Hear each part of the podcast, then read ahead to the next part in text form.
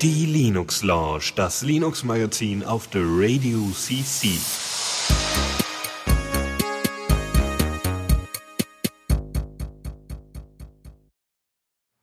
Ja, einen schönen guten Abend mal wieder hier zur Linux Lounge mit mir, dem Lukas und äh, Dennis. Dennis? Ja, guten Abend. Ah, super. Ja. Ja.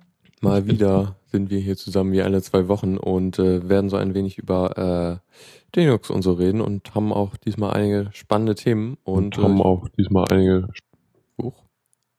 Okay. Ähm, ja, und äh, würde mal sagen, wir legen gleich los. Neues aus dem Repo. Ja, was haben wir denn da so Spannendes, Dennis? So. Hört man mich? Ja. Lukas. Ja, wir hören dich. Sehr gut. Sehr schön. So, warum auch immer jetzt das gerade also ausgefallen war, keine hm, Ahnung. Komisch, also ich habe mich auch kurz selbst gehört. Naja. Ähm, ja, hier, ich habe schon mal den Jingle angespielt. Also du wolltest Bodi vorstellen, Bodi Linux. Genau, Bodi. Äh, Bodi Linux äh, kennt ihr vielleicht, haben wir schon zwischendurch mal drüber gesprochen, ist eine sehr leichte Distro, weil sie Enlightenment äh, 17 benutzt derzeit. Und äh, da gibt es jetzt die Version 2.3, da gibt es den 3.8er Kernel, Midori in der neuesten Version, LibreOffice in der neuesten Version. Es gibt fünf verschiedene Themes und man kann mit äh, Enlightenment ziemlich viel anstellen, wie man schon von den Screenshots sehr gut, äh, sehr gut sehen kann. Und ähm, Bodi äh, Linux arbeitet ähm, also arbeitet sich in den Versionsnummern eher so an den ähm, an Ubuntu entlang. Also die nehmen die Ubuntu LTS-Version und bauen dann halt äh, ihre Kernel damit ein, äh, die aktuellste Enlightenment-Version und so weiter. Ist vor allem eben ausgelegt für ältere Rechner und für USB-Sticks auf jeden Fall. Hm, ja, Enlightenment ist ja wirklich was, was ziemlich leichtgewichtig ist. Also geht's noch leichter? Ja, ne? ist es eigentlich leichter als OpenBox? Also, ja gut, vielleicht awesome, ne? ja. Weiß nicht, OpenBox ist glaube ich schon ziemlich, also das, das sieht nicht ganz so schick aus wie Enlightened. Also, naja, vielleicht muss man da auch nicht das unbedingt stimmt, über da das Aussehen äh, entscheiden, aber irgendwie äh, OpenBox sieht mir doch noch ein bisschen simpler aus. Mhm. mhm hier Enlightenment, so was man da sieht, das ist schon, ja. also das ist schick. Das ist doch gar nicht leichtgewichtig. Ja. Ja, äh, musst du mal so überlegen, wenn du dir Puppy Linux anguckst, und das ist ja auch eine der leichtgewichtigsten äh, Distros, die es so äh, gibt, ähm, ja, da, da guckst du drauf, das möchtest du gar nicht bedienen, weil du, oh, Aversion, ja, äh, mhm. zieht sich auch keiner auf eine normale, äh, auf eine normale Maschine drauf, sondern ist immer auf dem USB-Stick. Mhm oder immer als, als Rettungsdistro zum Schnellbooten. Ähm, ich weiß nicht, wie das bei Body Linux aussieht. Ich meine, dadurch, dass es en, dadurch das Enlightenment 17 nicht nur sehr, sehr leichtgewichtig ist, sondern auch aussieht. Ich glaube, das wäre auch mal für eine etwas ältere äh, Generation von Rechnern und dann eben tatsächlich als ähm, ja, Arbeitsrechner. Hm. Ja, allein, allein was äh, hier Tiny Core, wie das aussieht. Aber Tiny Core ist ja wirklich tiny. So 10 Megabyte und so. Wie der Name schon sagt. Ja. Ja, genau. Ja, gut. Äh, ist spannend. Also könnte man, wenn man es dann braucht, mal sich angucken. Also ja, über E17 hatten wir schon, schon auch mal geredet. Ja, Darktable äh, hatten wir letzte Woche schon, also Faldrian hatte ja mal erzählt, wie er so mit, also Fotos bearbeitet und so und ähm, hatte ja erzählt, so nach der Suche nach einem Programm, was äh, vernünftig mit RAW umgeht und hatte da was in Darktable gefunden und äh, jetzt ist auch schon die Version 1.2 draußen und äh, die bringt so ein paar kleine Neu Neuerungen äh, mit, wie zum Beispiel äh, Import aus dem Konkurrenten äh, Lightroom von Adobe und äh, ja, also mhm. es irgendwie geht anscheinend so zu großen Teilen schon sehr perfekt. Irgendwie, was sie noch nicht können, ist, also was fast exakt geht, ist so Farb- und Helligkeitskorrekturen. Ist ja so, dass, dass solche Programme da, also die, die speichern ja die Rohdaten ab und speichern dann halt irgendwie noch die Veränderungen dazu ab, so dass du halt immer rück, äh, zurückgehen kannst zum Original. Äh, und deshalb liegen mhm. die Dateien dann so halt vor. Ja. Dann ähm, haben sie noch, äh, was ich auch ganz spannend finde, äh, Kameraprofile für verschiedene Kameras mitgelegt, insgesamt so 70 ungefähr. Äh, für die Rauschunterdrückung. Äh, damit kann man dann halt, äh, also der kennt Boah, halt so was, Wahnsinn. wie der Chip so irgendwie, was der für Macken hat, denke ich mal, und äh, gleicht das dann aus. Äh, ja, ziemlich cool. Da gibt's auch ein Wow. paar schöne äh, Also, äh, Beispielbilder. Ne, Ja? für, für, so ein, von, für so ein Open Source Ding ist das äh, doch schon ziemlich viele Features und vor allem der Import aus Lightroom. Ja, dann hast du dann auf deinem, auf deinem Laptop äh, eben, also normalerweise ist ja Linux nicht dafür bekannt, dass sie jetzt besonders äh, gut mit, mit äh, hier dieses, dieses Lifestyle-Ding machen, was, was, wofür ja äh, Apple ziemlich bekannt ist. Ja, Laptop auf, ach ja, ich mache jetzt mal meine eigene Musik. Aha, ich mache jetzt mal ein bisschen Webdesign. Mhm, mhm, mhm. Oder bearbeite irgendwelche Fotos äh, und, und äh, mache da mein, meine Lifestyle-iPhoto-Session draus. Alles ganz toll. Aber ich meine, mit Darktable wäre das ja genau möglich. Das ist ja super. Mhm. Naja, also äh, zugegeben, es hat, glaube ich, ein bisschen mehr mit Mathematik zu tun. Also äh, hier in dem äh, Blogpost da, da, da sind so einige Formeln, also so, also ja genau, es ist halt irgendwie doch nicht so, also es ist schon aufwendig, halt so, so Farbkorrekturen und so, das ist halt doch äh, nichts Simples, interessant eigentlich, müsste ich mir mal angucken, so Mathe und so. Gut, äh, sonst war noch was? Nee. Ja, Mate 1.6. Gut, dann Mate, ja. Heißt es jetzt eigentlich Mate oder Mate? Kann man, glaube ich, sagen, wie man will. Okay.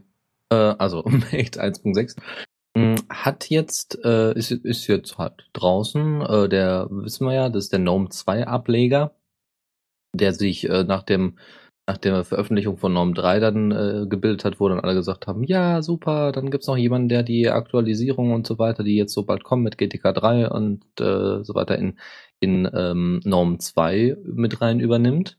Das ist viel Arbeit und äh, was sie jetzt geschafft haben, ist die Zusammenarbeit mit dem Login-Manager von Systemd. Vorher äh, war das ein anderer. Frage ich mich natürlich welcher, aber einen kurzen Blick. Ähm, So und Init-Skripts zwar und so. vorher war das. Ja, ja, genau, solche Sachen, genau. Und da gab es aber eben äh, einen Login-Manager, der, genau, Console-Kit war das. Bei einigen Distros war es zumindest Console-Kit. Und äh, das äh, hat sich jetzt durch, äh, durch den Login-Manager von Systemd ersetzt. Dann äh, gibt's noch so ein paar optische Kleinigkeiten. Es gibt eine verbesserte Sidebar für die Orte im File-Manager. Äh, Orte, also so Do Dokumente und so weiter. Äh, und der FileManager heißt in dem Fall jetzt hier Saya. Wir haben ja so viele FileManager, Forks und so weiter, dass man da gar nicht mehr durchblickt. Durch, durch Cinnamon auch. Ähm, Also- GTK äh, 2 Themes ähm, bieten jetzt noch eine GTK 3 Unterstützung an und ansonsten passt das eigentlich in dieser Version. Wahrscheinlich ohne Ende Bugfixes, Geschwindigkeitsverbesserungen, aber das war's dann auch. Ja, schön. Also mal wieder ein größerer Versionssprung. Ja, Hm. gut. Dann, äh, dann denke ich mal direkt mal zum Weiteren. Äh, der Linux Video Disk Recorder. Äh, ja, komplex. Mhm, Wort. der, in der zweiten Version. Ja, tatsächlich. Ist ein äh, vom Namen her genau das, was es beschreibt. Es ist eine Software, die man zum Beispiel auf Receiver packen kann oder auf einem separaten Rechner, der, der an äh, Receiver angeschlossen ist und kann ähm, somit dann eben das äh, TV-Signal, also auch mit DVB-T-Karten, also wenn du eine DVB-T-Karte hast oder überhaupt äh, ähm, TV-Karten, dann äh, kannst du damit das Fernsehprogramm aufnehmen. Ähm, das hat jetzt in der 2.0-Version, das hat jetzt, weiß ich nicht wie viel, ich glaube drei oder fünf Jahre war das jetzt die zwei- äh, 2.0-Version in Entwicklung. Die hat jetzt volle HDTV-Unterstützung. Ähm, die die DVB-T-Untertitel sind ver äh, verbessert worden und auch die äh, EPG-Anzeige, also die, die Anzeige von welchen Sen welche Sendungen als nächstes kommen. Ähm, man hat jetzt die Möglichkeit, mehrere Receiver mit einem Kabel zu benutzen. Das heißt, du kannst, wenn irgendwelche, ähm, wenn irgendwelche äh, Sachen, mal schnell, kannst, äh, wenn, äh, wenn du mehrere Sendungen gleichzeitig laufen, mehrere Shows, ja, dann kannst du die über diese mehreren Receiver dann einfach äh, trotzdem aufnehmen, aber dann eben über ein, trotzdem nur über ein Kabel, weil du wirst nicht für eine oder zwei Sendungen, die gleichzeitig laufen, äh, nochmal eine extra Satellitenschüssel aufs Dach zimmern. Nicht unbedingt. Beziehungsweise Seltenst. halt mehrere DVB-T-Antennen oder sowas. Das geht ja Genau, auch. und das geht, das wäre ja genau möglich. Genau. Äh, aber das war ja jetzt hier in dem Fall dann äh, für die ähm, TV-Karten im Allgemeinen, nicht DVB-T. Ja, klar. Dann Ähm. äh, gibt es noch äh, das ähm, gibt ja Ah, nee, nee, mach mal. okay also es gibt ähm, noch einen neuen Standard-Skin äh, vom vom sogenannten On-Screen-Display also äh, das Display die die Menüführung quasi und zwar das Standard-Skin ist eine Star Trek Steuerkonsole Mhm. also es sieht schön. wohl genauso aus wie wie in Star Trek wie das Ja, ja. Bildschirm Äh, Sieht echt fand ich auch aus. schön, als ich den Artikel eben gescrollt habe, so äh, erstes Bild so, hm, das sieht ja nicht so schön aus. Dann runtergescrollt, boah, LKs, cool. Also, mh, das heißt halt so, ja, ne? hm, ja, freut mich. Ja, mindestens äh, Kernel 3 muss dafür benutzt werden, wenn ihr das auf irgendeine Distro hauen wollt. Ähm, aber das, da sind ja jetzt alle gut dabei derzeit. Ja, auch schön. Obwohl ich mir äh, ehrlich gesagt eher irgendwie hier ähm, äh, Mist TV drauf installieren würde. Das ist, keine Ahnung, ist mir irgendwie sympathischer und kann mehr, glaube ich. Vielleicht arbeitet Myth TV auch schon mit dem, äh, mit dem LVDR. Keine Ahnung, warum sollten sie. Ich glaube, die sind schon ein bisschen länger da. Behaupte ich jetzt mal. Naja. Hm, War ja jetzt gerade, dass, äh, dass gesagt worden ist, dass die Entwicklung von äh, LVDR 2.0 jetzt so drei bis fünf Jahre gedauert hat. Also Okay. schon heftig. So kann Ja. gut sein, dass die ein bisschen länger da sind. Also. Na, Mist TV ist, glaube ich, ziemlich alt. Das, oh. Ich guck mal eben nach. Nee, April 2002. Joa. Keine Ahnung. Ui, okay, okay, das ist schon, schon sehr gut. Na gut, ähm, dann mal weiter. Oh, äh, auch wieder was mit einem schönen Namen. Fuduntu 2013.2. Genau. Warum hieß es nochmal Fuduntu? Genau, äh, ich, also, ja, ich, ich glaube, sie wollten irgendwie einen Mischmasch aus Fedora und Ubuntu hinkriegen. Äh, warum auch immer, weil die Distro basiert auf Fedora. Ähm, warum da jetzt aber noch Ubuntu mit reingemischt ist, ist denen nicht so ganz klar, glaube ich. Ich glaube, warte mal, hatte Fedora äh, GNOME 2 irgendwann mal als Standard oder war da immer eine, eine andere Oberfläche drauf? Hm? Ähm, Hatte Fedora mal GNOME 2 als Standard? früher ja, bevor es GNOME 3 gab. Die waren immer so mit GNOME, GNOME unterwegs. Ach so, die waren immer an GNOME gebundelt, okay. Gut, dann kann man sich das überlegen. Na gut, im Großen und Ganzen ist jetzt also die, die äh, 13.2. Punkt, also 2013.2 Version erschienen. Ähm, Fuduntu ist dafür bekannt, dass es GNOME 2 nutzt, ja, und wohl auch noch auf den alten äh, Ständen da weiterhin aufsitzt, trotzdem aber mit dem aktuellsten Kernel 3. Punkt, also mit dem aktuellsten Kernel, den man so verbauen sollte, in Anführungszeichen, 3.8.3. Ähm, LibreOffice ist drin, Chromium ist drin, Firefox ist drin. Thunderbird, GIMP, äh, XBMC ist jetzt im Repo mit dazugekommen. Wer also aus Fuduntu ähm, gerne ein Media Center machen möchte, kann das nun. Es gibt eine Light-Version nun für, für langsamere Rechner, beziehungsweise das ist äh, so, dass kaum Zusatzsoftware dabei ist. Also das ist LibreOffice, also die Sachen, die wir jetzt gerade alle aufgezählt haben, bis vielleicht auf Firefox, sind alle nicht da sondern äh, einfach nur, damit man es schnell und einfach installieren kann und äh, nicht noch jahrelang braucht, äh, wenn man Chromium sowieso wieder runterwirft oder Thunderbird oder GIMP.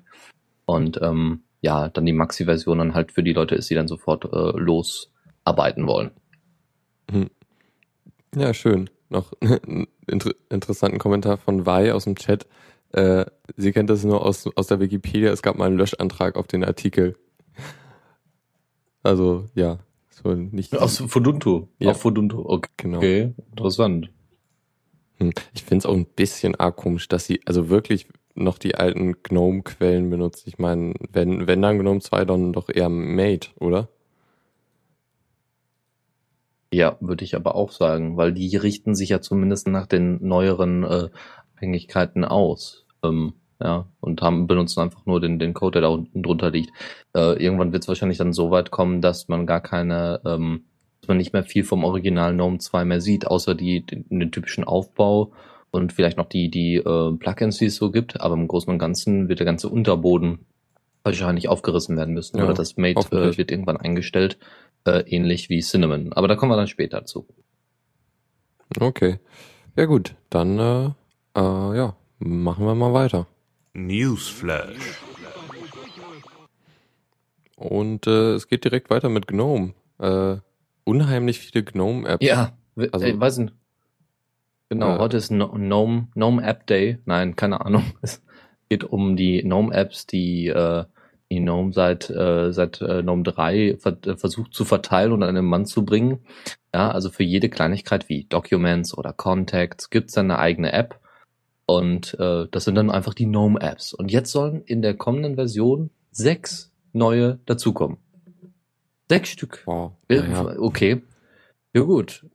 Da haben sie Maps dabei, wo sie OSM als Kartenmaterial benutzen. Sie haben Music, das heißt höchstwahrscheinlich, so wie es aussieht, wahrscheinlich Rhythmbox rausfliegen und die benutzen Music, weil da sind auch Play also hat man auch eine Übersicht von Playlisten und so weiter. Alles ganz schön und hübsch. Ähm, also einige Features fehlen natürlich, äh, ähm, die die es in Rhythmbox schon gibt. Ich glaube, Podcasts sind noch nicht drin. Kommt aber dann wahrscheinlich dann bei der nächsten 3.10er Version. Ähm, Software äh, wird also die neue, das neue App Center. Ähm, Weather ist klar für Wetter, eine Wetteranzeige. Notes ist extra für Notizen. Calendar hätte man sich auch denken können, ist ein Kalender. Und Videos, äh, einfach nur als Video, wirklich als, als so ähnlich wie iTunes wahrscheinlich, aber eben spezifisch für Videos. Warum das so ist, ich meine, bei solchen Kleinigkeiten kann man, dass man das nicht alles irgendwie in eine App packt oder irgendwie verbindet, so wie Music und Videos oder sowas, zeigt eigentlich schon, in welche Richtung Gnome gehen möchte, wo man jetzt als normaler Linux-User so ein bisschen den Kopf schüttelt, weil das sind alles Apps, die man auf einem Tablet gut gebrauchen kann. Aber wer zum Teufel, oder vor allem welche Firma ist bereit, ein Gnome-Tablet zusammenzubasteln? Also und ich meine- äh, das dann irgendwie auch noch gewinnbringend an einen Mann zu bringen. Das geht Es- nicht. Es sind ja schon Sachen, die man auf dem mm, Computer gebrauchen kann. Also das mit den Apps, das hatten wir ja schon mal, das ist ja auch teilweise sinnvoll. So mit irgendwie Plattformunabhängigkeit Ja, ja. und so. Äh, oder Distributionsunabhängigkeit eher gesagt. Ja, die anderen Sachen ist halt irgendwie, äh, ich weiß nicht, also wenn die App, wenn die Sachen irgendwie große Vorteile bieten, äh, oder irgendwie viele Features haben, fände ich es irgendwie mal interessant, sie anzugucken. Aber ich glaube einfach nicht gerade durch die Anzahl, dass, dass diese Apps besonders viele Features haben und daher werde ich wahrscheinlich eher irgendwie für, für, für, für Musik immer noch einen anderen Player haben, der, der das äh, bietet, was ich brauche. Und ich glaube halt echt nicht, also gerade weil sie, sie sind ja auch solche, die, die halt, ähm, also in der GNOME, sie haben halt auch, also sie sind ja auch bekannt für dafür, dass sie halt nicht so viel Features drin lassen beziehungsweise einbauen, damit es übersichtlicher ist, was ich aber auch echt schade finde. Ja, wenn man jetzt aber überlegt, wir haben ja jetzt schon bei Rhythmbox das Problem, theoretisch müsste man Rhythmbox nutzen, ähm, oder man muss gucken, dass man, irg äh, man irgendwie eine Banshee oder VLC oder so ein, so ein Plugin mm, es gibt, damit man das integrieren kann. Natürlich können die Banshee-Entwickler das auch irgendwie machen, aber die haben äh, dafür einfach keine Zeit, ja, und, und VLC nicht. wird sicherlich Also- nicht sich jetzt auf eine Linux-Oberfläche zuziehen. Ich gl- bezweifle irgendwie, dass es sehr aufwendig ist, äh, da, äh, irgendein Programm in die GNOME Shell zu integrieren, weil, also, wa- was ist denn da drin? Irgendwie die paar Play-Buttons da und irgendwie Anzeige, was gerade gespielt ist. Also viel ist das, glaube ich, nicht und die Schnittstelle sollte jetzt auch nicht so komplex sein. Naja, ich habe keine Ahnung. Ich, äh, da jetzt höchstwahrscheinlich drin. nicht, ja. Also wenn, wenn das irgendjemand äh, weiß, dann kann er sich gerne mal im Chat melden, aber ähm, es ist trotzdem natürlich schade, es ist trotzdem vielleicht wieder so eine kleine Hürde.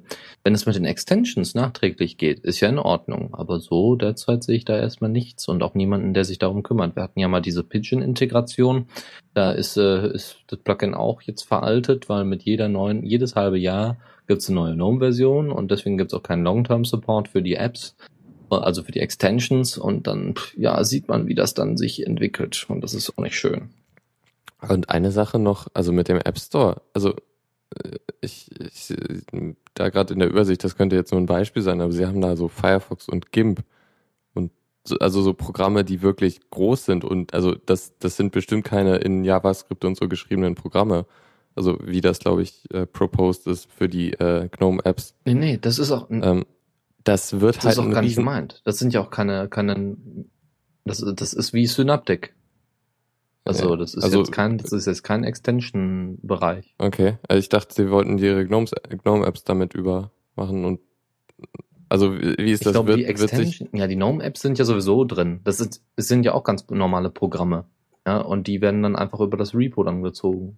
ja, dann muss sich der aber, dann muss Ähnlich das, wie, wie Firefox und Co. dann muss ich GNOME Software aber halt immer in, in die, in das lokale System einbinden und den lokalen äh, Paketmanager nutzen und muss halt dafür entsprechend angepasst sein. Das ist halt auch wieder Aufwand. Ja. Ja, genau das. Hm. Fände ich irgendwie, weiß nicht, hier steht auch ein Weiß bisschen nicht, wenig vielleicht darüber. bandeln die sich ja mit OpenSUSE zusammen. Vielleicht bandeln sie sich ja mit OpenSUSE zusammen, weil äh, sie dann sagen, ja, mit OpenSUSE, da haben wir jetzt bisher ganz gute Erfahrungen gemacht und so weiter. Und die wollen ja jetzt auch weiterhin da drauf aufbauen. Oder Fedora könnte ja auch sein. Ja, und dann wirklich an jeden Paketmanager? Na, also ich kann mir nicht vorstellen, dass wir das an Yaourt oder, oder an Pacman und so weiter anpassen. Das glaube ich nicht. Äh, naja, es kann immer sein. Also Oder Ingento. ich glaube ja jetzt, also es ist ja alles Open Source und so und es gibt auf jeden Fall in jeder Community irgendjemanden, der, der, der das haben will und äh, der das wahrscheinlich dann äh, äh, irgendwie portieren wird. Also kann, kann passieren, kann halt auch nicht, aber eigentlich ist jetzt, pff, ich, war, bin mir irgendwie jetzt nicht so sicher, ob das so unbedingt die Aufgabe ist von einem, von einem, äh, von der Benutzeroberfläche sowas zu machen. Also von, es ist halt Mhm. unüblich für das äh, Linux-Ökosystem. also irgend- es gibt ja immer den Paketmanager, der hat eine GUI und so, aber es ist halt nichts, was irgendwie an GNOME oder KDE gebunden ist. Ja. Naja. Sonst noch irgendwas? Also, wie gesagt, äh, mal wieder würde ich denken, abwarten, bis wir das benutzt haben. Das wird wahrscheinlich diesmal wieder länger dauern. GNOME 3.6 ist ja immer noch. Das nee, dauert ja 3.8. jetzt noch. Also Ja. NOM 3.8. 3.8 ist jetzt vor kurzem ja, also vor, weiß ich nicht, zwei, drei Wochen oder was? Oder Ja, und immer noch nicht im Arch. Irgendwie in offiziellen Repos, außer jetzt Open Genau, Open Source, äh, OpenSUSE ist zum Beispiel derzeit ähm, dabei, es am schnellsten zu, zu Mhm. über, äh, übernehmen. Okay, Aber also wenn auch noch nicht in Arch es ist, und ist, so weiter. doch, na, es ist in Arch im Testing, aber es dauert halt immer, bis es äh, dann stabil ist. Mhm. Ja, Ja, gut. mal schauen, mal schauen. Aber es gibt auch noch, ähm, jetzt gehen wir mal von, von den ganzen GNOME-Apps ein bisschen weiter und zwar so Firefox 22 und äh, ich glaube, ihr hattet ihr ja schon wegen der, wegen Firefox 20 wahrscheinlich, ähm, auch mal drüber gesprochen, über diese Cookies und Drittanbieter-Probleme, oder? Ähm, weiß ich nicht. Also Firefox 20 hat das ja noch nicht integriert. ähm, das Okay, kommt ja erst ja in gut. 22. Ja, verdammt. Ähm, genau, also es geht halt darum, dass äh, Firefox äh, plant für die Version 22 halt äh, Drittanbieter-Cookies äh, zu äh, blockieren und zwar halt alle oder ja, die Mehrheit davon. Ähm, und äh, das äh, ist doch irgendwie interessant, weil äh, bis jetzt, ich weiß nicht, außer, außer, also es gibt einen Browser, der das auch macht, äh, Safari, der, der das, äh, ja, halt irgendwie, äh, es geht halt primär darum, äh, so die Privatsphäre des Nutzers zu äh, schützen, um halt das zu verhindern, dass äh, irgendwie Cookies von Facebook, äh, ge, also dass, dass man dadurch getrackt werden kann und so. Ähm, prinzipiell finde ich das eine gute Sache. Äh, ich benutze ja selber hier auch ähm, das äh, Cookie Monster Plugin für Firefox, was halt genau das gleiche macht und äh, halt irgendwie auch Konfigurationsmöglichkeiten bietet, dass man das für bestimmte Seiten erlauben kann. Und das ist es im Grunde auch, weil ähm, in manchen Fällen sind denn Drittanbieter-Cookies doch sinnvoll. Das habe ich letztens erst gemerkt, weil ähm, wenn man äh, YouTube-Videos in Seiten eingebettet hat, äh, da gibt's auch einen Button, um die, äh, um das Video in die später Ansehen-Liste zu schieben. Äh, das geht aber nur, wenn der Cookie für, Mhm. für YouTube erlaubt ist, äh, und zwar halt der Drittanbieter-Cookie. Und äh, ja, also solche Sachen werden dann halt zum Beispiel nicht mehr möglich, aber in den meisten Fällen sind es aber, glaube ich, wirklich so Tracking-Cookies, die da ähm, halt äh, als dritter Anbieter-Cookies drin sein werden. Aber ja, also äh, finde ich gut, aber Ja. es gibt halt auch, denke ich, Probleme. Also ja.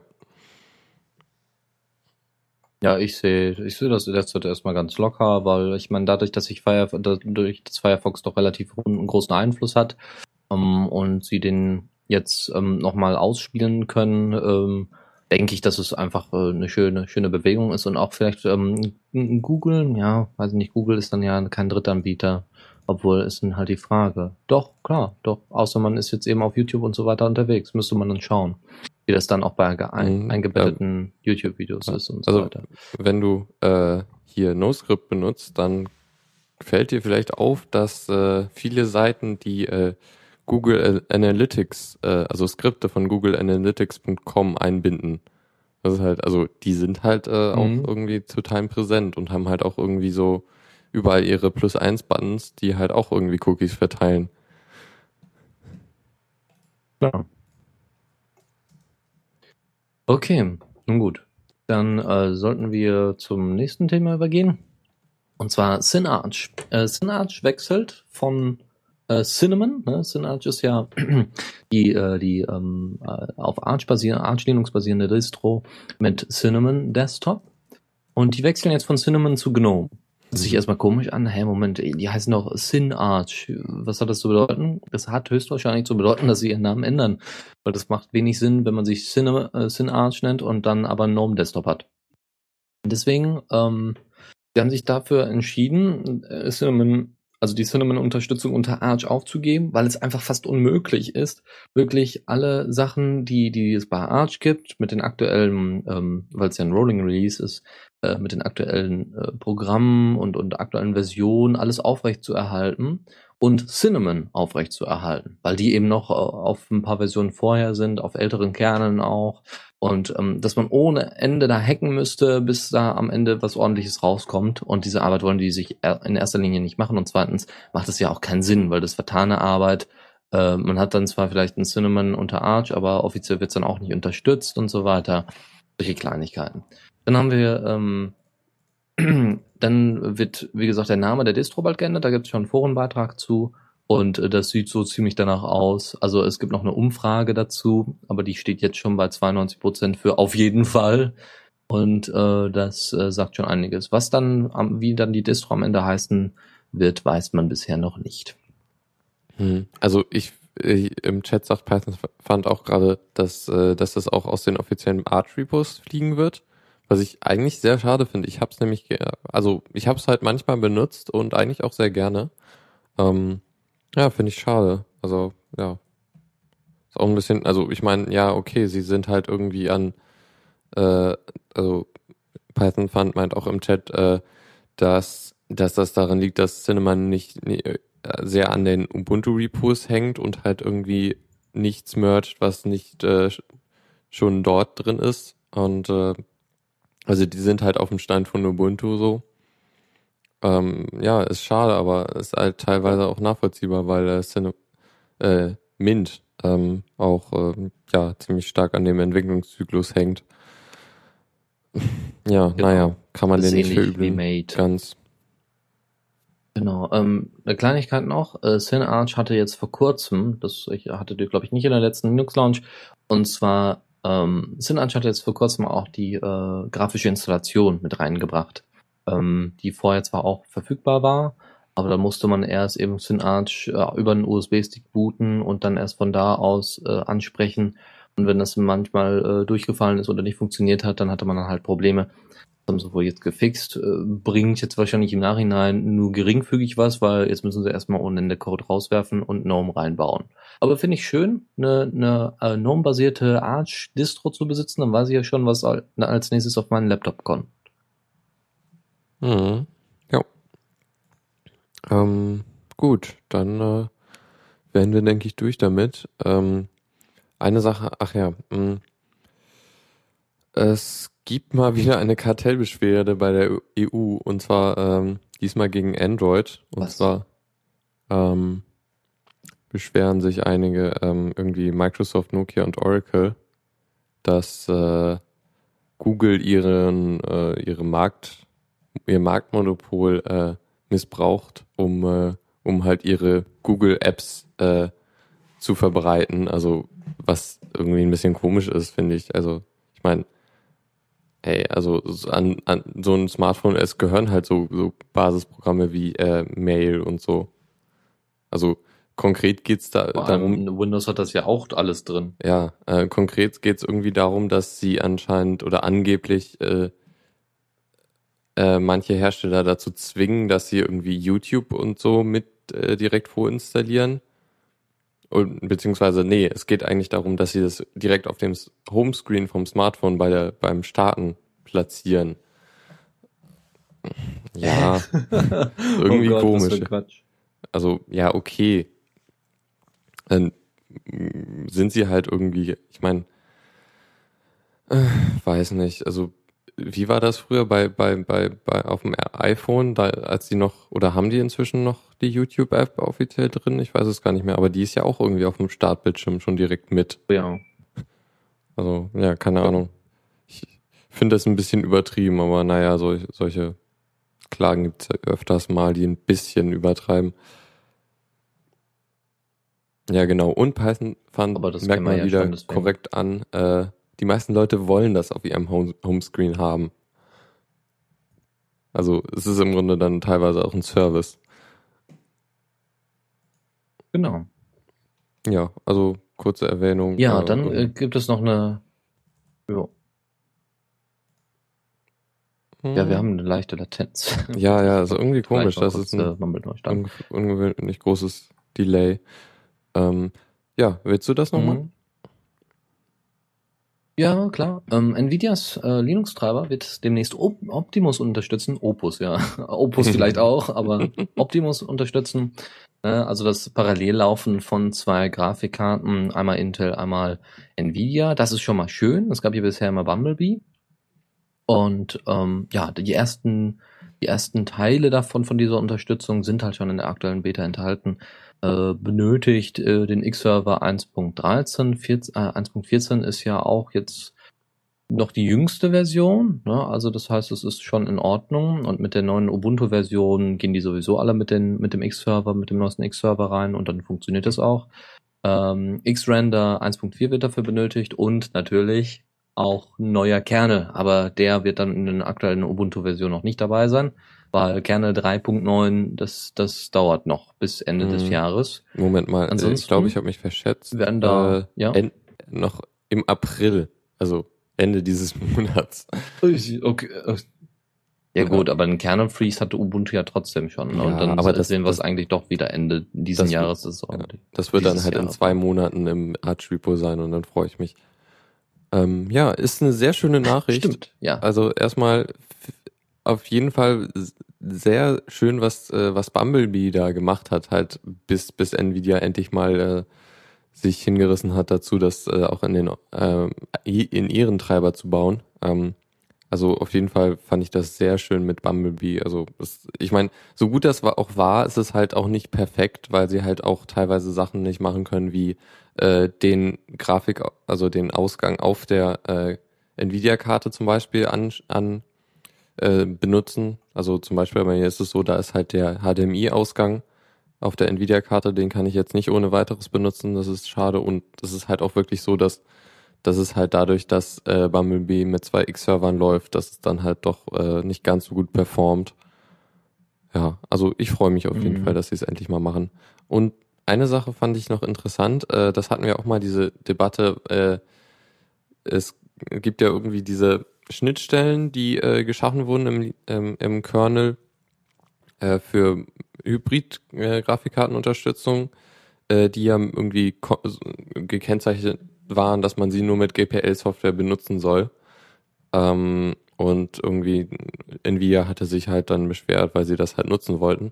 Das haben sie gelöst, indem sie äh, andere Schnittstellen in den Kernel äh, eingeführt haben, die, die sogenannten Prime-Helpers. Das sind im Grunde genau die gleichen Schnittstellen, nur halt ohne Kennzeichnung, dass die GPL benutzt werden muss. Ähm, ja, finde ich auch gut. Also, ja, ist jetzt nicht der optimale Weg, aber finde ich gut, dass sie das äh, umgangen haben und äh, dass das jetzt kommt. Um es mit den Worten von Linus Torvalds zu sagen, fuck you Nvidia. Naja, Weil ich meine, diese- wieder das Umgehen des GPL-Zwangs sagt ja einiges wieder aus. Naja, ich, ich meine, hey, we- we- ich, du kannst echt nicht erwarten, dass sie jetzt plötzlich einen Treiber open sourcen. Bin ich, ja, hör mal, hat Intel auch gemacht und Intel hat das super, also echt klasse gemacht. Also Nvidia, denen geht's ja auch Mhm, sehr so- viel darum, dass, dass die Konkurrenz nicht erfährt, wie ihre Hardware funktioniert und so. Weil Zeug. sie ja so eine tolle Technik besitzen. ja, ja, mal schauen. Ist ja in Ordnung, ist ja schön, dass jetzt Optimus dabei ist. Ähm, mir bringt's leider noch nix. Ich muss erst mal gucken, weil ich habe nämlich äh, kein Optimus von Nvidia, sondern eher so ein, äh, ein, duale, ein duales Kartensystem mit ATI. Und dann muss ich erst mal Hm. schauen, wie ich das äh, ordentlich zum Laufen kriege. Weil, äh, weiß ich nicht, die ziehen mir ganz schön viel Akku bei, bei manchen Sachen und das ist nicht schön. Und die Also ganze die Intel-Grafikkarte laufen zu lassen, das macht die auch irgendwann fertig. Nö, die kann das. Äh, Intel-Grafikkarten sind super. Also, Ja. die läuft bei mir besser als alles andere. Also, das läuft super so mit mehreren Bildschirmen und so und umschalten und so. Das, das ist echt schön. Na gut. Mhm. Äh, Adobe kommt mal wieder bei uns vor äh, und hat mal wieder eine äh, Schriftart freigestellt. Ja, das, das Witzigste an dieser Schriftart ist, dass sie nicht, nicht nur, dass sie schon blank heißt, sondern da ist auch blank drin. Alle Zeichen, die es äh, per, ähm, was ist es denn, UTF, äh, UTF-8 Encoding gibt, oder Unicode im Allgemeinen, ähm, die sind komplett als Leerzeichen. Also das ist quasi ein komplett leerer Font. Mehr nicht. Ähm, das soll, des, also das ist deswegen wichtig, um zu testen, wie schnell solche solche ähm, Fonts rendern, ja, um dann eben die die äh, Side Performance ein bisschen zu verbessern und so weiter und eben diese ganzen Beschränkungen, die CSS so angibt mit Serifen und Sans und so weiter, genau das zu umgehen und wirklich sich nur darauf zu konzentrieren, wie Schrift dargestellt werden kann und so weiter. Also ähm, Gut, ist jetzt schön, dass sie wieder was Open Source haben, aber im Endeffekt hat es keinen Inhalt. Das Also- also wenn man mal so Dinge, die keinen Inhalt Datum haben. guckt, also so der Artikel ist vom 3. April, äh, kann es Ja. nicht sein, dass es ein April-Scherz ist? Vom dritten? Nee, das glaube ich nicht. Müssten sie es ja, also da müssten sie es ja am 1. April schon angekündigt haben und ich denke, Heise ist da relativ schnell bei mit den Nachrichten. Hm. Hm. Kurz schauen. Also der, der Artikel Wäre auf- witzig. bei Adobe ist vom 28. März, also ein bisschen zu früh. Nee, dann passt es nicht so ganz, weil hier wird auch gesagt, Adobe Blank, also die, die, die Schriftart, kommt schon als Webfont-Erweiterung bei Adobes Web Editor Brackets zum Einsatz. Okay. Holy hell. Na gut. Ja, also gut, wer es braucht, ne? Weil sowieso interessant, ne? Gerade Adobe, ja, die, die Leute, die, äh, die mit Photoshop und so weiter groß geworden sind, die fangen jetzt langsam an, Dinge zu open sourcen. Ich meine, auch dieses Brackets, was sie, was da genannt worden ist, das ist äh, auf GitHub, ja. Ja, gut. Also Schön. ich meine, das sind nur Peanuts von ihrer Produktpalette. Natürlich. Also, dass sie jetzt da nicht irgendwelche Algorithmen und so weiter veröffentlichen, das erwarte ich auch gar nicht. Aber sie sich zumindest äh, teilweise versuchen, ein bisschen zu öffnen. Gut, kann natürlich auch sein, dass es einfach nur ein bisschen Imagepflege in der Geek-Session ist. Aber äh, selbst das, ja, ist in Ordnung. Ich meine, ich habe jetzt hier diese Source, ähm, diese Source-Fonts, die sie jetzt haben, äh, auch diese unter Open Source Lizenz veröffentlicht haben, die nutze ich regelmäßig für irgendwelche Logos oder irgendwelche Schriftzüge. Das ist alles super, weil ähm, das ist echt ein schönes Design. Erinnert mich ein bisschen an Helvetica und ähm, ja, haben sie, haben sie gut gemacht. Schön. Hm, ja, also die, die äh, Font, wie hieß die noch? Äh, Source Code Pro, die äh, hatte ich auch lange Zeit in Benutzung. Aktuell ben benutze ich ja die Radia Beta von der, also die Schriftart, die wir mal vorgestellt haben für Programmierer. Ähm, ja, und äh, also die fand ich auch nicht schlecht, so was die da gemacht haben. Hm? Okay, gut. Dann noch eine kurz, kurzer Hinweis. Äh, es gibt in der letzten Zeit Attacken auf äh, WordPress-Installationen und andere äh, CMS, ähm, die, äh, Also es gibt halt anscheinend ein Bot-Netzwerk, was äh, versucht hat, äh, versucht, äh, sich äh, einzuloggen und halt irgendwie die Seite zu kompromittieren. Und äh, ja, prinzipiell kann man eigentlich nur den Leuten mit WordPress oder so äh, empfehlen, benutzt gute Passwörter äh, und im Zweifel halt irgendwie mit dem HT-Access den Zugang zur äh, Admin-Seite beschränken.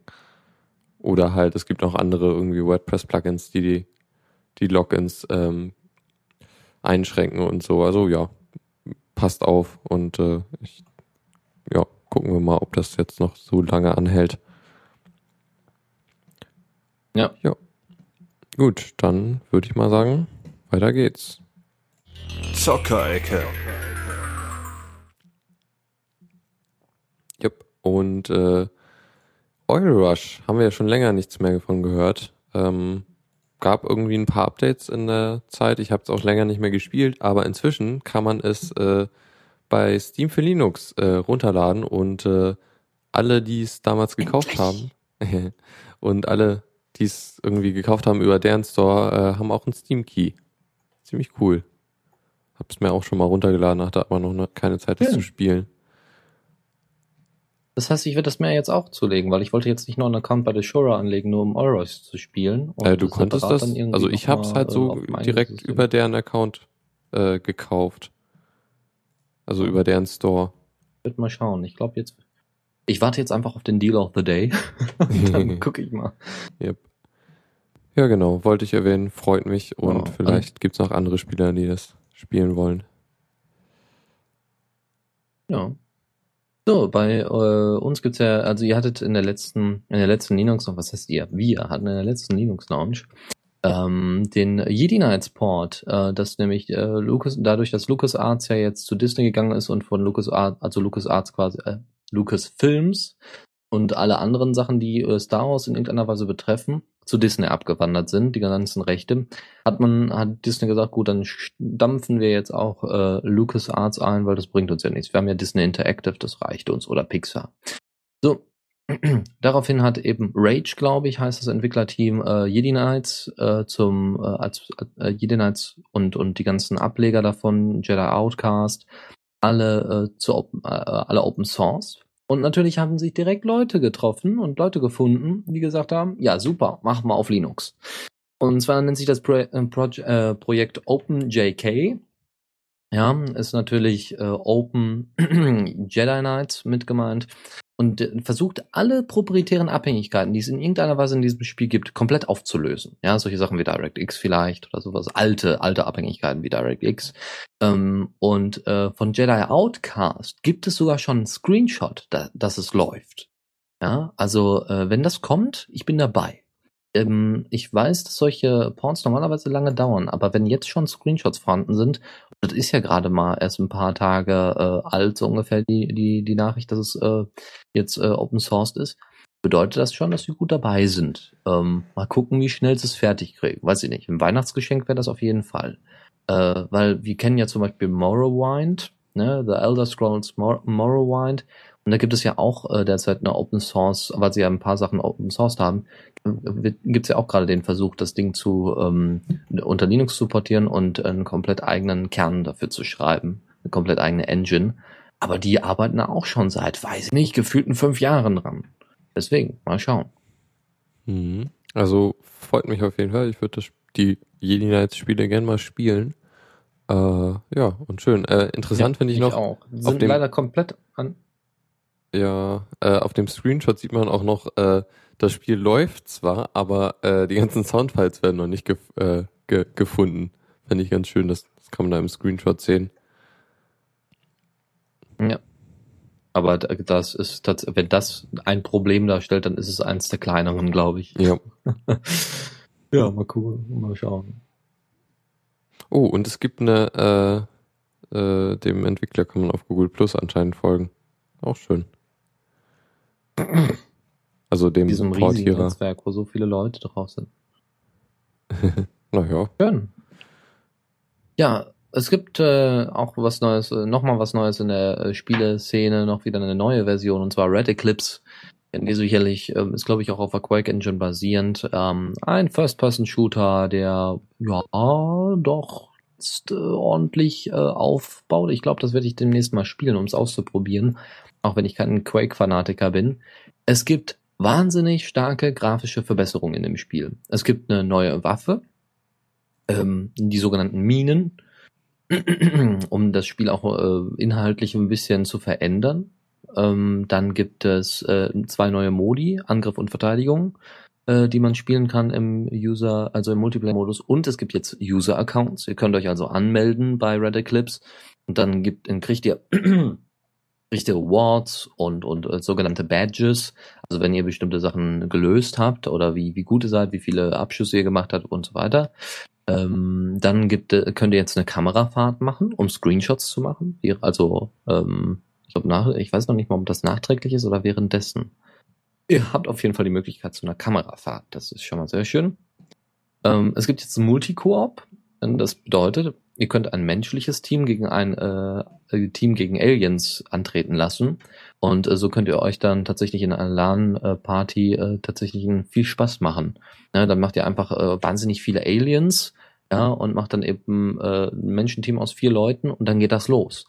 Ich glaube, das macht wahnsinnig viel Spaß und vor allem jetzt mit den grafischen Verbesserungen, das sieht man auch in einem YouTube-Video, was dann später verlinkt ist in den Show Notes. Das sieht gut aus und da ist einiges, äh, da, da, da ich glaube, es lässt sich äh, doch deutlich besser spielen als vielleicht die manchen, manche anderen Quake-Ableger wie Alien Arena und so weiter, obwohl die ja auch alle teilweise mit einem anderen Ziel an den Start gehen. Ja, schade nur, also das ist ja immer noch Quake 3, oder? Ja, das ja. ist halt auch nicht mehr so glaub, die ja. beste Grafik. Also gab's nicht. Ich meine, wir hatten doch bestimmt über diverse Engines äh, ge gesprochen, irgendwie hier ähm, Doom 3 und so. Also es gibt irgend, es gibt doch Engines, die man jetzt mal irgendwie nutzen könnte statt Quake 3, oder? Ja, ja, mir brauchst du das Ah, nicht sagen. Moment, Moment. Gibt es Hier da viele im Angebot. Äh, nur die Cube 2 Engine wird genutzt. Also hier Ach, die Sauerbraten. Cube 2 Engine. Und da hatten wir ja schon gesehen, dass da, genau, dass da einiges mit läuft. Das haben wir ja schon mal gesehen. Halt Mhm. mal kurz ein und gucken wir Obwohl die an. Screenshots Ganz halt irgendwie ein bisschen äh, nach Quake 3 aussahen. Also die Animationen scheinen auch ein bisschen be- verbessert worden zu sein, zumindest kommt mir das so vor. Und im, Das sieht im okay Allgemeinen, ja, werde ich mir das mal antun. Ich werde mir das auf jeden Fall mal antun. Ja, schön. So, dann noch äh, Zero AD, der gute, äh, das gute äh, Aufbaustrategiespiel, kann man das so nennen? Und oder wie? Ja, kann man so sagen, Real-Time-Strategy einfach Ja. erstmal. Okay. Und äh, das ist einfach schön, neue Version mal wieder. Das ist jetzt die äh, 13. Beta, glaube ich, oder Alpha immer noch. Wir sind immer noch in der Alpha. Ah, Es kommt wahrscheinlich nie zur Beta, weil es ist ja immer noch spielbar. Es gibt immer nur noch ein paar äh, Sachen, die verbessert werden. Jetzt gibt es eine neue Fraktion. Deswegen haben wir das jetzt hier mit in die Zockerecke reingenommen. Es gibt nämlich jetzt, ja, was genau? Mauryan Indians. Da kann man jetzt sich viel rein interpretieren, was das auf Deutsch heißt. Ent- Entweder Mauritaner oder Mauren, aber indische Mauren kenne ich jetzt nicht. Äh, weiß ich nicht. Also auf jeden Fall eine neue Fraktion, die doch sehr indisch wirkt. Eine indische Fraktion von mir aus. Ähm, dazu kommt, dass die KI deutlich verbessert worden ist. Ähm, die Bauanimationen sind jetzt hübscher und detaillierter und es gibt wieder ein paar weitere Musikstücke, was äh, wieder zur Abwechslung äh, beiträgt und natürlich werden diese Musikstücke vor allem bei der neuen Fraktion äh, zu finden sein. Ja, sehr schön. Ich freue mich auch, wenn ich, wenn das irgendwie mal spielbar ist. Ja, also, ja, schön, schönes Spiel. Okay, ähm, ja, dann äh, nächste Kategorie. Kommando der Woche. Und äh, ja, wir haben mal wieder ein Kommando der Woche. Das fand ich ganz schön. Ist mal wieder von äh, äh, Climagic äh, auf Twitter, der Twitter-Account, der immer mal wieder nützliche Kommandos äh, twittert. In diesem Fall geht's um ein äh, Kommando, das man sich im Grunde selber schreibt. Das ist halt wirklich nur ein Einzeiler, den man sich so in die Bash äh, RC packen kann. Und zwar heißt das Kommando Slang und damit kann man ähm, relativ ähm, simpel äh, nachgucken, was ein ja Internet-Meme oder irgendwas irgendwas anderes äh, bedeutet. Und zwar guckt er auf der Urban Dictionary nach. Und ja, also ziemlich cool, um, um weiß nicht, irgendwie, wenn man mal auf irgendwas trifft, um das mal eben schnell zu definieren. Ja. Muss, äh, man muss äh, E-Links installieren, das war, äh, das ist halt das Programm, was genutzt wird, um die Seite runterzuladen. Aber sonst äh, ziemlich coole Sache. Ja. Gut, dann äh, auf zur letzten. Tipps und Tricks.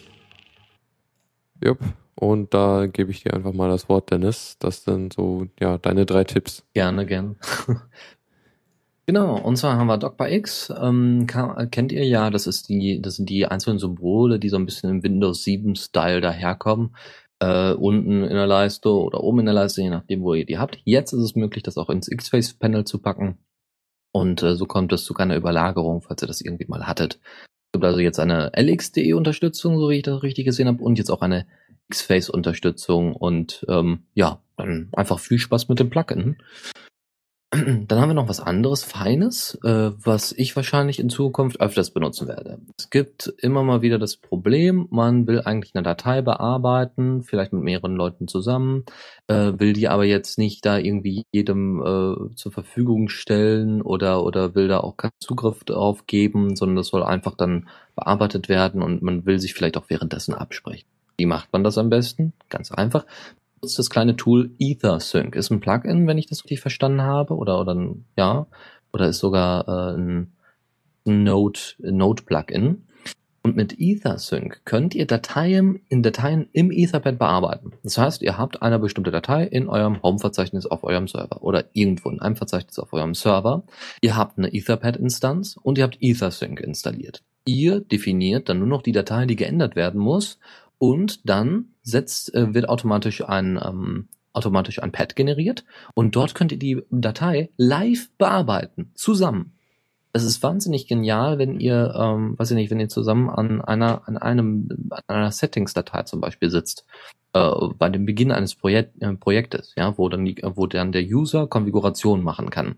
Und dass ihr euch dann erstmal zusammensetzt, so von wegen, was brauchen wir? Ja, was, welche Sachen sollen in dieser, äh, wie übersichtlich darf das sein? Und wie, wo kommen die Kommentare hin? Wie sind die Kommentare geschrieben? Formell oder informell? Ähm, solche Kleinigkeiten könnt ihr dann, wie gesagt, im Etherpad machen oder ja, es geht also um normale Textdateien. Also ihr werdet jetzt keine Bilder bearbeiten. Uh, und dann kommentiert jemand, äh, macht einen Tippfehler in der Config und äh, das, der, der Daemon startet neu und alles ist kaputt. Also, ja, ich meine, genau. Config-Dateien würde ich jetzt nicht ko unbedingt kollaborativ bearbeiten. Ja das gut, das kann zumindest den, das Konzept eines einer Settings-Datei, einer Config-Datei. Ja, kann man machen, aber ich meine, in der Config-Datei, da machst du mal ein paar Änderungen und so. Das, das ist jetzt nichts, was du mit mehreren Leuten machst, finde ich. Ja, gut, okay, okay. Ich dachte jetzt nur einfach zu dem Start eines Projektes. Ja, äh, wir haben die und die äh, Funktionen drin und jetzt müssen wir, ähm, ne, weil es gibt ja, es wird ja immer gesagt, ah ja, Dokumentation und wenn sie dann vielleicht auch in den Settings-Dateien selbst drin sind, ist es ja auch ganz nett, wenn ich dauernd in die Dokus äh, gucken muss und das dann eben so kurz wie möglich, aber so inform äh, informationsgeladen wie möglich hinkriegt. Einfach nur, um, um eine aber, Usability zu erreichen, die gut aber, ist. Aber, aber warum brauche ich dann noch... Wie auch immer, ist egal. Muss, warum muss ich dann Dateien auf dem Server bearbeiten? Warum mache ich nicht einfach ein Etherpad auf? Das stimmt, das geht natürlich auch. das ist richtig. Ja. Okay. Weiß ich nicht, vielleicht hat noch irgendjemand anderes ein nettes, äh, eine nette Idee, weiß ich nicht. Äh, es gibt ja auch äh, Bespin oder Bespin heißt es ja nicht mehr. Jetzt heißt es Ace, glaube ich, der Ace-Editor, den, den Mozilla mal gemacht hat. Da werden die Sachen, die, gut, da gibt Syntax-Highlighting. Ja, das macht natürlich überhaupt keinen Sinn. Ja. Sucht euch was aus. Wenn ihr das unbedingt in der Datei schreiben wollt und vielleicht nicht in der Datenbank haben wollt, dann könnt ihr das mit EtherSync machen. Na gut. Und dann hast du noch ein, äh, was für Webradius. Oho. Ja, nicht für uns, sondern eher für die Leute, die Webradios benutzen oder hören. das ist ein, äh, ja, ich weiß noch nicht mal, ob es jetzt ein wirkliches Shell-Skript oder wirklich ein vollständiges, ähm, es sieht, ja, es ist ein komplettes, äh, komplette, äh, komplettes äh, CLI, komplettes äh, Command-Line-Interface für, um Webradios zu organisieren. Webradio.sh. Und das ist nicht schlecht. Ihr habt, ihr könnt eigene Aliases erstellen für, äh, für Web, äh, für, um den Stream zu stoppen und zu starten. Und für die Stream-Auswahl habt ihr D-Menü, äh, D-Menü das heißt, ihr könnt es dann mit den Pfeiltasten auswählen, was sehr schön ist. Ihr könnt, wie gesagt, dann noch ein paar, da sind noch, da werden wahrscheinlich noch ein paar Funktionen hinzukommen. Vielleicht, dass ihr da auch die Streams rauslöschen könnt und all sowas. Ist alles schon drin. Aber vielleicht gibt's da noch irgendwelche Sachen. Einfach nur ein kleines Tool, um das in der Command-Line einfach auszuführen, seine Streams zu hören. Natürlich The Radio CC, welcher sonst. Und äh, dann zwischen dem The Radio CC 64K Stream und dem normalen Stream auswählen. Weil mehr Radios braucht ihr ja nicht. Äh, der benutzt äh, übrigens VLC oder M äh, den M-Player, um das abzuspielen. Und also ehrlich gesagt, ja. das hört sich ziemlich eins zu eins an wie das, was äh, Radio Tray macht. Nur halt in einem äh, Shell-Skript. Also, ja. Naja, also ich. Ja, irgendjemand will das wohl haben, deswegen hat das ja zusammen auf GitHub gestellt, ne? Oh, vielleicht kennt er Radio braucht das wahrscheinlich. Na gut, dann. Äh, das kann auch sein. Ja, dann werden wir jetzt durch und äh, jetzt äh, hört es nicht auf, sondern jetzt kommt gleich äh, ESOX mit äh, Electrified, äh, wie alle zwei Wochen. Und, äh, und danach? Ja. Danach? Danach kommt die Machtdose, wenn ich das hier richtig die gesehen habe, oder nicht? Die war letzte oder heute Woche. nicht? Ah ja, gut, stimmt. Ist sie, äh, letzte Woche? Okay, mhm. dann habe ich mich da verhört. Wunderbar. Ja, gut. Dann viel Spaß bei der guten Musik und äh, wir hören uns in einer Woche. Bis dann. So sieht's aus. Bis demnächst. Vielen Dank fürs Zuhören. Die Shownotes findet ihr auf theradio.cc zusammen mit dem Mitschnitt und dem RSS-Feed der Sendung. Solltet ihr Ideen oder Themen für uns haben, dann schreibt uns einfach an kommentar at theradio.cc. Wir freuen uns immer über konstruktive Kritik zur Sendung. Bis in einer Woche.